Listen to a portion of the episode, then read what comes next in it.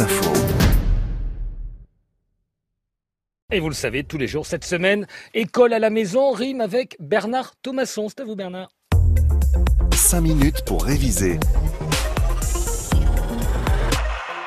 Bonjour à tous, nous révisons aujourd'hui nos connaissances en mathématiques, ce qui va aussi euh, nous aider à mieux comprendre certains enjeux autour du Covid-19. Bonjour Françoise Flich.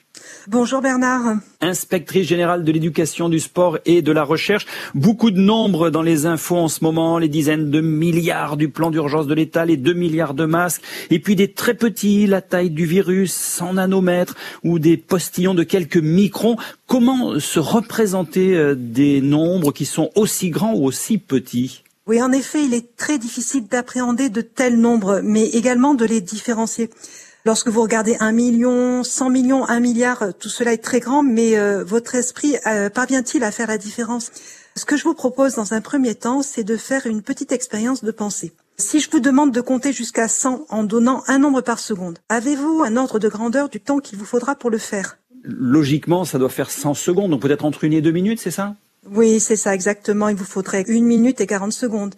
Mais maintenant, si je vous demande de compter jusqu'à un million, est-ce que cela vous semble réalisable? Alors avec un nombre par seconde, euh, ça peut être un peu long, mais bon, pourquoi pas Oui, effectivement. Là, il vous faudrait dix jours sans prendre une minute de repos. Encore euh, plus grand, euh, maintenant, si je vous demande de compter jusqu'à un milliard. Aïe, aïe, aïe. Là, je crois que c'est pas possible. Hein. Oui, alors là, vraiment, ce n'est plus possible.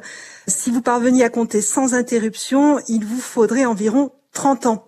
Donc là, vous voyez, juste par cette petite expérience, que certes euh, un million et un milliard sont tous deux de très très grands nombres que notre esprit a du mal à se représenter. Néanmoins, ce sont des grands nombres qui sont très différents. Hein.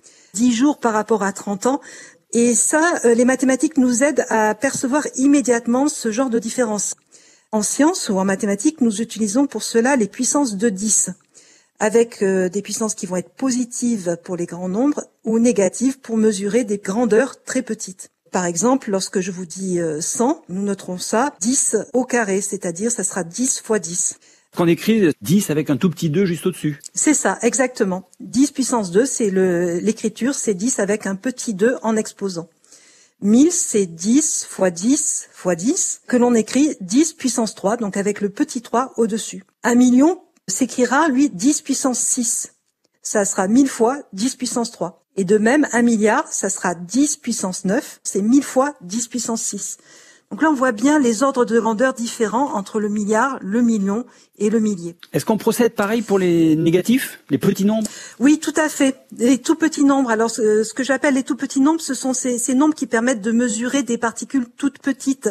Par exemple, euh, un globule rouge qui a pour diamètre environ 7 micromètres ou 7 microns.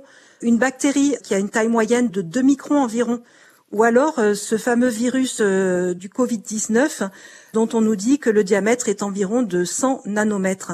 Donc qu'est-ce que cela signifie, toutes ces mesures euh, et ces nombres qui sont tout petits?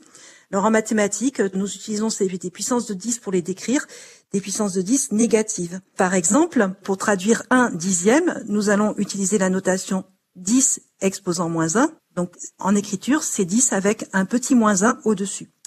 Un micro, c'est un millionième. Un divisé par un million, c'est-à-dire 1 sur 10 puissance 6, qu'on note également 10 puissance moins 6. Et un nano, c'est un milliardième. Il faut imaginer qu'on coupe 1 en un milliard de petites parties égales. Et on va le noter 10 puissance moins 9.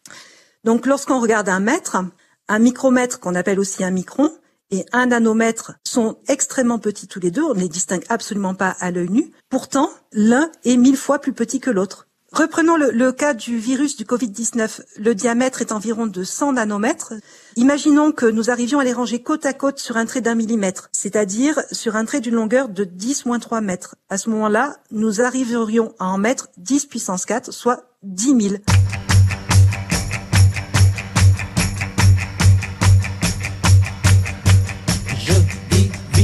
Je multiplie, j'additionne et puis je soustrais aussi. Et on comprend mieux pourquoi il suffit d'un petit millimètre infecté sur une poignée de porte, par exemple, pour attraper des virus en grande quantité. Merci en tout cas pour ce rappel de calcul et de proportion, Françoise Flich, inspectrice générale de l'éducation, du sport et de la recherche. Cinq minutes pour réviser, c'est tous les jours sur France Info. 5 minutes pour réviser avec le concours de l'éducation nationale dans le cadre du programme Nation apprenante. Et à retrouver en podcast et sur franceinfo.fr.